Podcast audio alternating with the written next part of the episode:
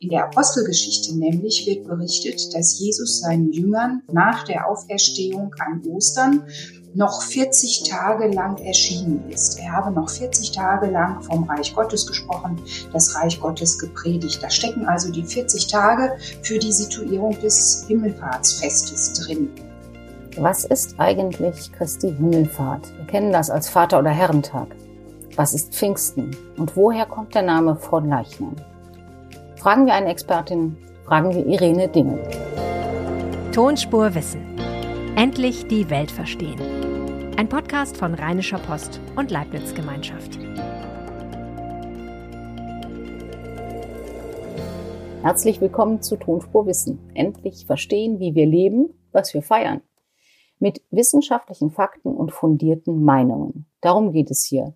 Tonspur Wissen finden Sie in jeder Podcast-App und bei Spotify. Folgen Sie dem Podcast, um keine Folge mehr zu verpassen und geben Sie uns fünf Sterne, damit Sie ihn weiterempfehlen können. Dankeschön.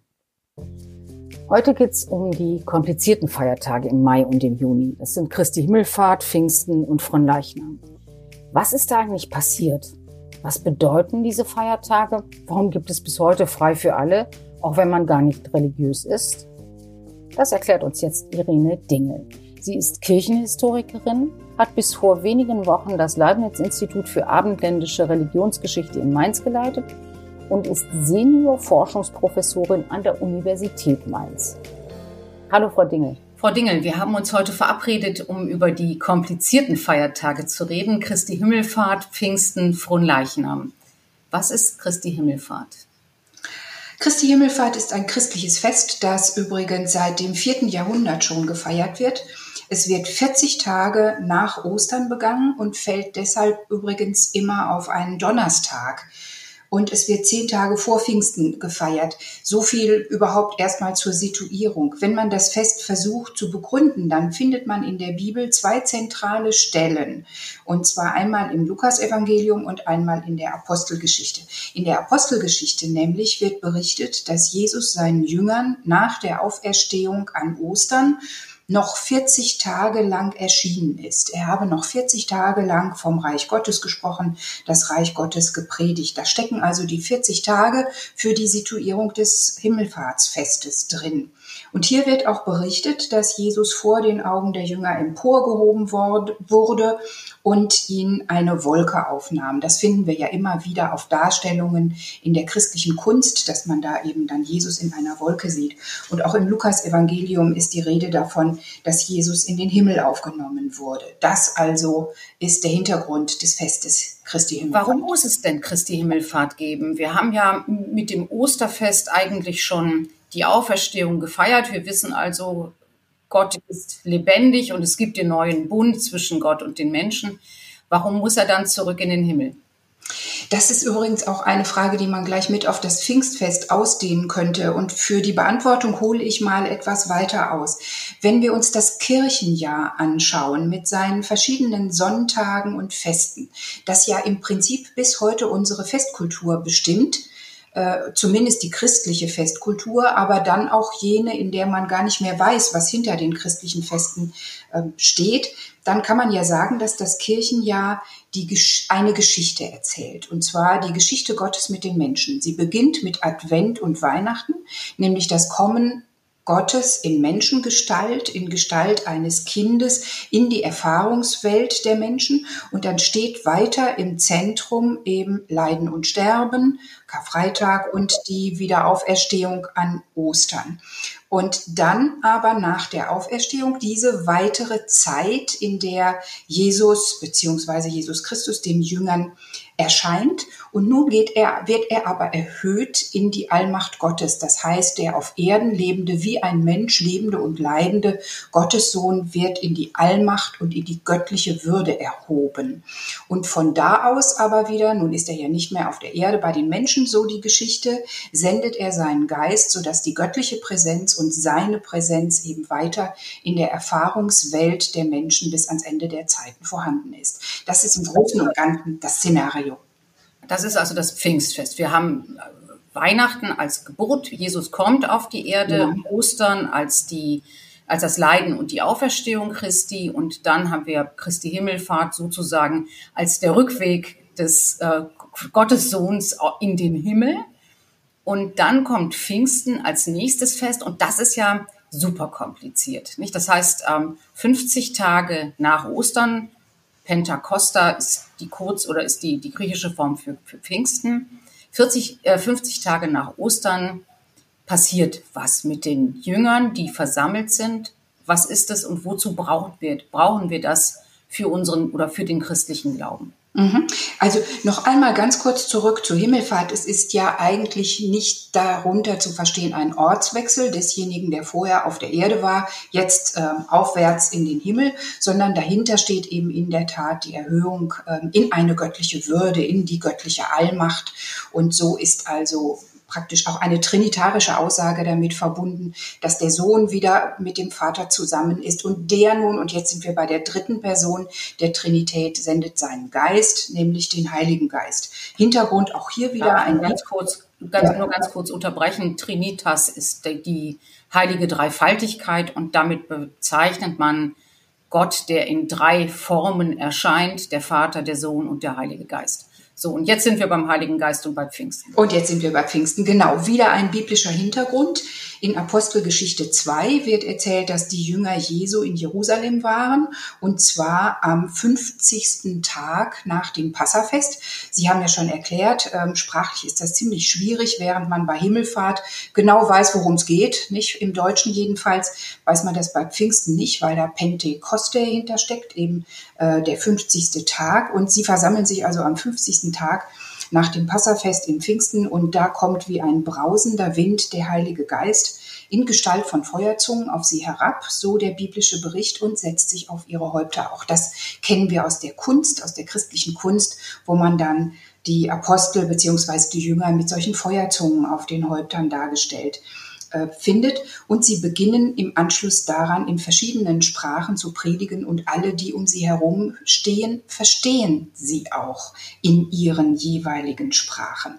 Man versteht darunter also nicht nur die Ausgießung des Heiligen Geistes das, und das Sprechen in anderen Sprachen, was als Pfingstwunder bezeichnet wird, sondern dieses Datum wird deshalb auch als Gründung der christlichen Kirche verstanden, weil von da ab eben die Verkündigung der christlichen Botschaft durch die Jünger beziehungsweise die Apostel in die Welt stattfindet. Ist das auch so ein Auftrag zum Missionieren, also den Glauben zu verbreiten und andere zu bekehren? Das wird eigentlich weniger mit dem Fixfest in Verbindung gebracht, sondern eher mit dem sogenannten Taufbefehl oder Missionsbefehl, wobei hinter Mission ähm, zu verstehen ist, dass man einfach das weitererzählt, was man als etwas Fröhliches, etwas Befreiendes äh, empfunden hat. Wenn wir heute an Mission denken, haben wir ja oft eine negative Konnotation ähm, damit verbunden, die uns dann vor Augen führt, welche Auswüchse und welche negativen Effekte Mission auch gehabt hat. Aber hier geht es um das Weitererzählen der christlichen Botschaft und um das, was man als Befreiendes und Fröhliches erlebt hat. Gibt es da auch einen Bezug zum Alten Testament? Ich meine, es gibt ja im Alten Testament diesen Turmbau zu Babel, diese Geschichte, wo sich der Mensch überhöht und eben einen Turm bauen will, damit er in den Himmel gucken kann. Und Gott reagiert darauf, indem er die Leute, die an diesem Bau arbeiten, verwirrt und sie in unterschiedlichen Sprachen sprechen lässt. Und deshalb stürzt diese ganze Geschichte dann fürchterlich zusammen. Ist das sozusagen die Aufhebung des Turmbau zu Babels und der Unversch und, und, und, ja, und der Strafe für die Unverschämtheit der Menschen? Das, solche Anklänge sind übrigens etwas, die man permanent im Neuen Testament findet, weil die Evangelisten, die Schriftsteller äh, des Neuen Testamentes beziehungsweise der Schriften, die man im Neuen Testament gesammelt hat, diese Anklänge ans Alte Testament immer sehr gerne tun, um auch eben Jesus Christus als Gottessohn in eine Reihe mit den Propheten Prophetien des Alten Testaments und den Geschichten des Alten Testaments zu stellen. Und hier haben wir genau das, was Sie auch gerade angesprochen haben, die Aufhebung einer Unverständlichkeit. Die Sprachenvielfalt wird zwar nicht aufgehoben, aber jeder versteht im Prinzip den einen Inhalt, der für alle bestimmt ist.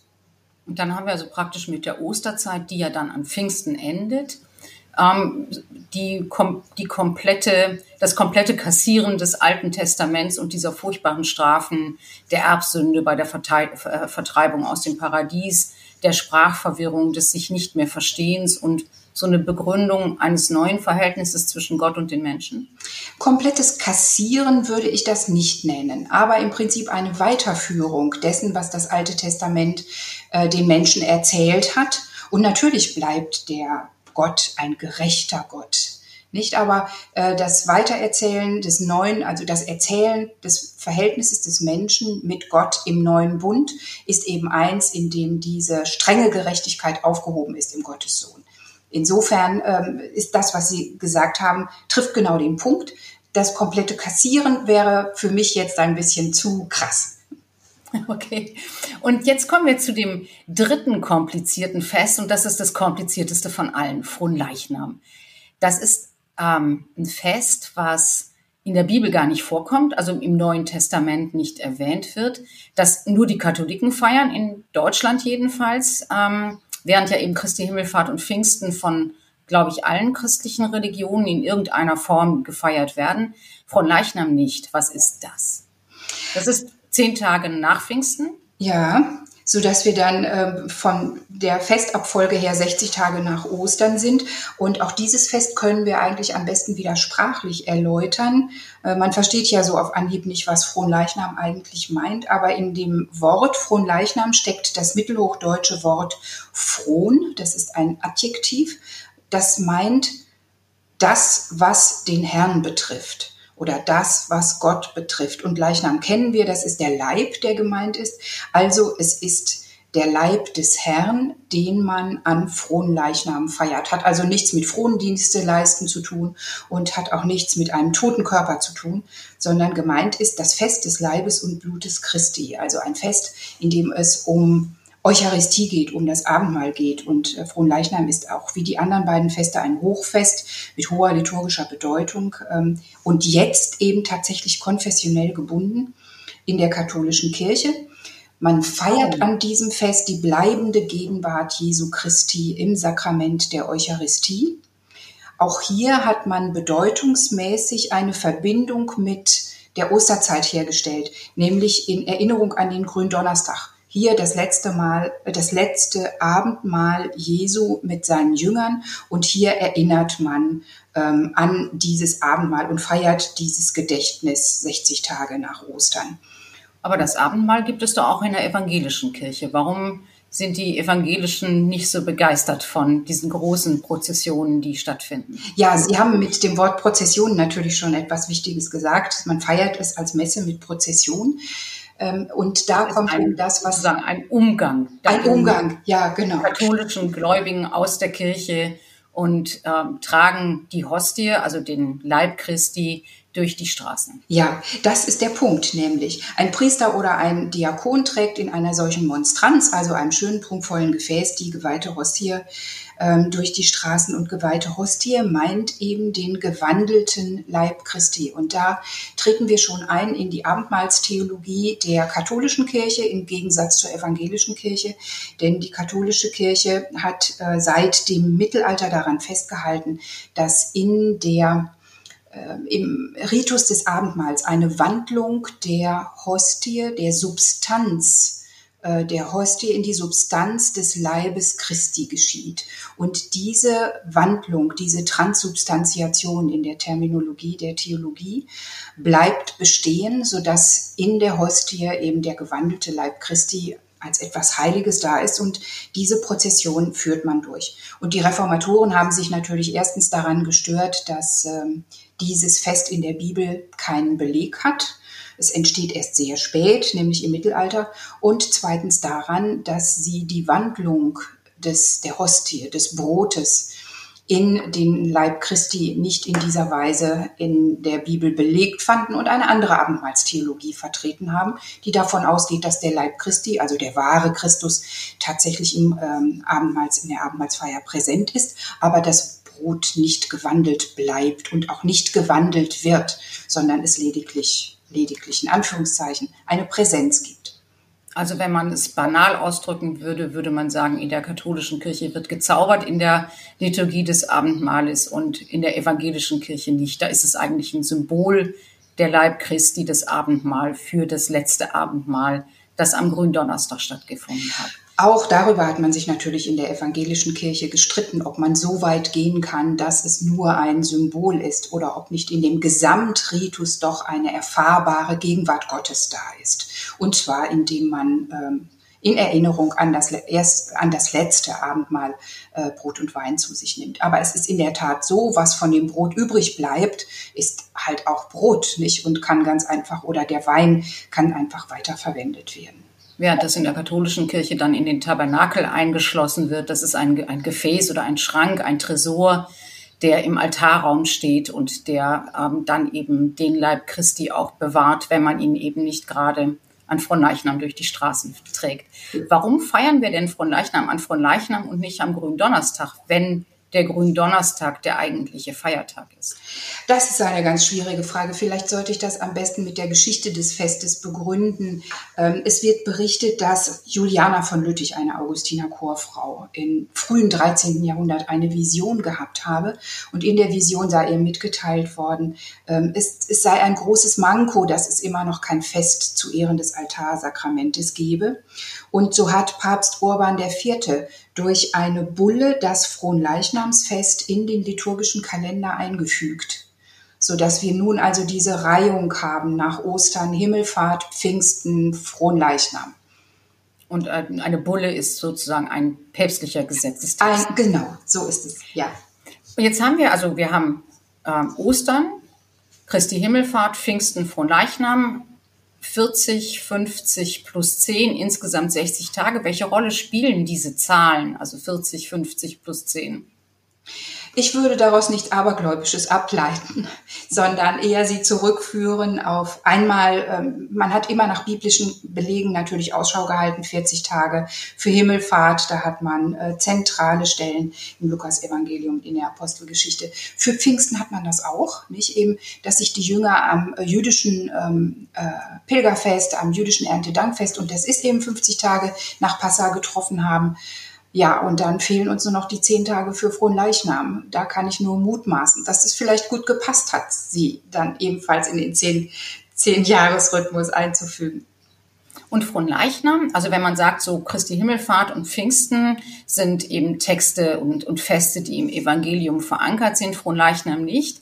Frohen Leichnam hat aber doch den größten politischen Punch eigentlich, nicht? Das ist ja eben so eine Art Demonstration katholischen, also nicht nur des, des Sakraments, sondern auch katholischen Lebens. Wie kommt das? Und warum ist das nötig? Ja, beide Konfessionen, die evangelische und auch die katholische, berufen sich immer auf ähm, die Belege der Heiligen Schrift. Wenn man die für Himmelfahrt und Pfingsten hat, braucht man sich nicht streiten. Aber Fronleichnam ist in der Tat ein Fest, das durch einen Papst eingeführt wurde und das dann auch noch jetzt aus protestantischer Sicht eine Theologie vertritt, die man schon hinter sich gelassen hatte, sozusagen.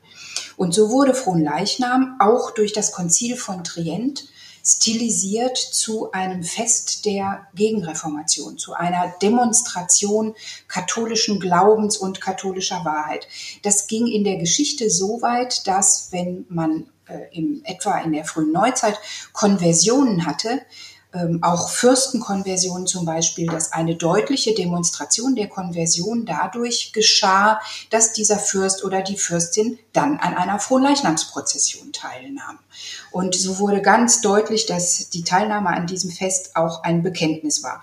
Und das kann man. Also da müssen wir jetzt, glaube ich, müssen nur ganz, ganz kurz noch zwei Sachen auflösen. Das Konzil von Trient ist praktisch das Konzil, was in der katholischen Kirche nach der Reformation, also nach Luthers Thesenanschlag äh, in Wittenberg stattgefunden hat und in diesem, in diesem tridentinischen oder diesem Konzil von Trient hat man äh, sich endgültig und klar von der Reformation distanziert und hat eben gesagt, das ist ein Irrglaube. Und die Gegenreformation hat dann stattgefunden, um die vom Glauben abgefallenen, also die Protestanten, wieder zurück in die Kirche zu holen und Konversion. Das ist der Übertritt zum jeweils anderen Glauben. Nicht? Das hat ja eben im 16. Jahrhundert, also nach der Reformation, äh, ging das ja immer hin und her zwischen Gebieten zwischen Fürsten, die sich auch bekriegt haben. Und ähm, einer der, äh, der fiesesten Bräuche, wenn man mit einem Besiegten zu tun hatte, war, dass man den gezwungen hat, den anderen Glauben wieder anzunehmen. Und wenn man einen anderen Glauben annimmt, dann muss man das auch nach außen hin deutlich machen. Und das geschah eben sehr oft durch die Teilnahme an so einer Fronleichnamsprozession. Und dieser Bekenntnischarakter, das möchte ich gerne noch anführen, zieht sich hindurch bis in, die, äh, bis in gegenwärtige Zeiten. Denn wann immer der Glaube in der Diskussion stand und irgendeine politische Richtung versucht hat, über den Glauben zu dominieren, dann ist die Teilnahme an einem Fest wie dem Fronleichnamsfest und die Durchführung einer Prozession, ähm, eine Art von, von Protestkundgebung. Oder aber wie auch ähm, in der Zeit des Nationalsozialismus das Glockenläuten unter Umständen eine Protestkundgebung sein konnte. So war es dann eben auch bei der Teilnahme an einer Fronleichnamsprozession. Ganz abgesehen davon, dass die beiden Konfessionen, evangelische und katholische, sich ähm, in ein Feststreit begeben haben, wenn man so will. An Karfreitag, einem hohen Fest der evangelischen Konfession, haben die katholischen Bauern ihre Felder gedüngt und an Fronleichnam die ähm, äh, evangelischen haben ihre Autos gewaschen oder sonstige Dinge getan. Um dem jeweils anderen zu demonstrieren, dass dieses Fest nun wirklich kein Fest für den für die eigene Religion ist. Ist denn oder könnte man denn in diesem Jahr zum Beispiel an der Teilnahme der von Leichnamsprozessionen und an der Feierlichkeit und so auch ablesen, wie es um den Zustand der katholischen Kirche, die ja nun wirklich ganz tief in der Krise steckt, bestellt ist? Vielleicht, vielleicht wirklich. Denn ähm, die, ich glaube, dass dieses Fest tatsächlich die katholischen Gläubigen eint.